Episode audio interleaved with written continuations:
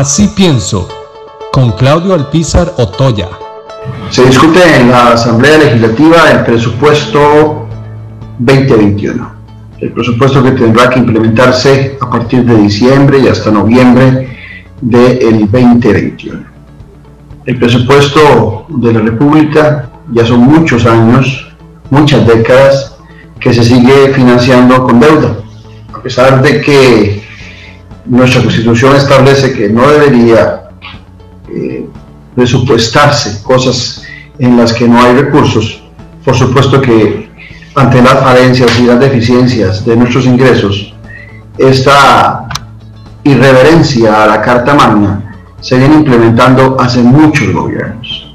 Por supuesto que esto se debe a que tenemos responsabilidades como país que cumplir y por supuesto que esa limitante que establece la Constitución, que es una limitante de responsabilidad, pues sería imposible cumplirla porque habrían muchas consecuencias posteriores para el país. Sin embargo, el tema principal debería ser la falta de planificación que por décadas hemos tenido en nuestro presupuesto.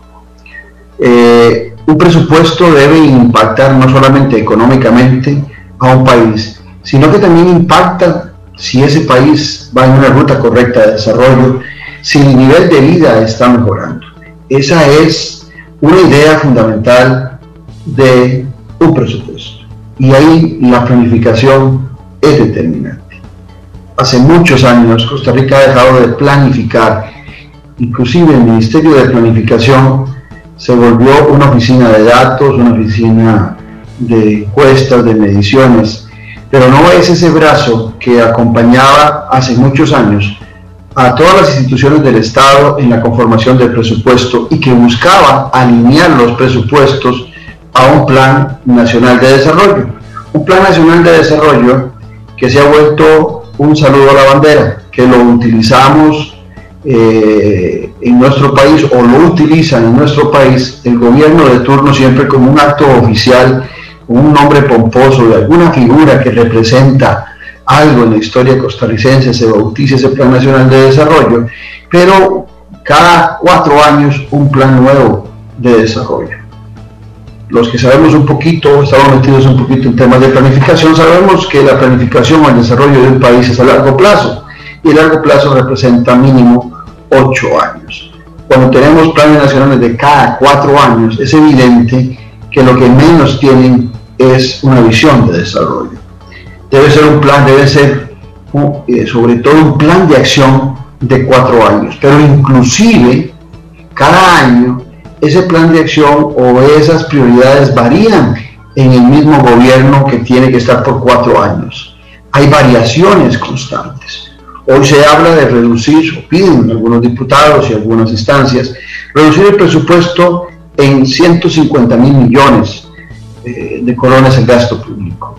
Pero ese, ese análisis debería ser mucho más profundo y no debería ser un análisis únicamente concentrado en machetear o pasar la tijera en el presupuesto sin ver las consecuencias que puede provocar en la estabilidad social de un país. Esto también ocurre no solamente por la ausencia del Ministerio de Planificación en el gobierno central para orientar hacia dónde debe ir el país, que ahí el ministro de Planificación o la ministra de Planificación debería tener siempre una constante comunicación con el presidente o la presidenta de la República para saber cuál es el horizonte y cuál es el país que sueña.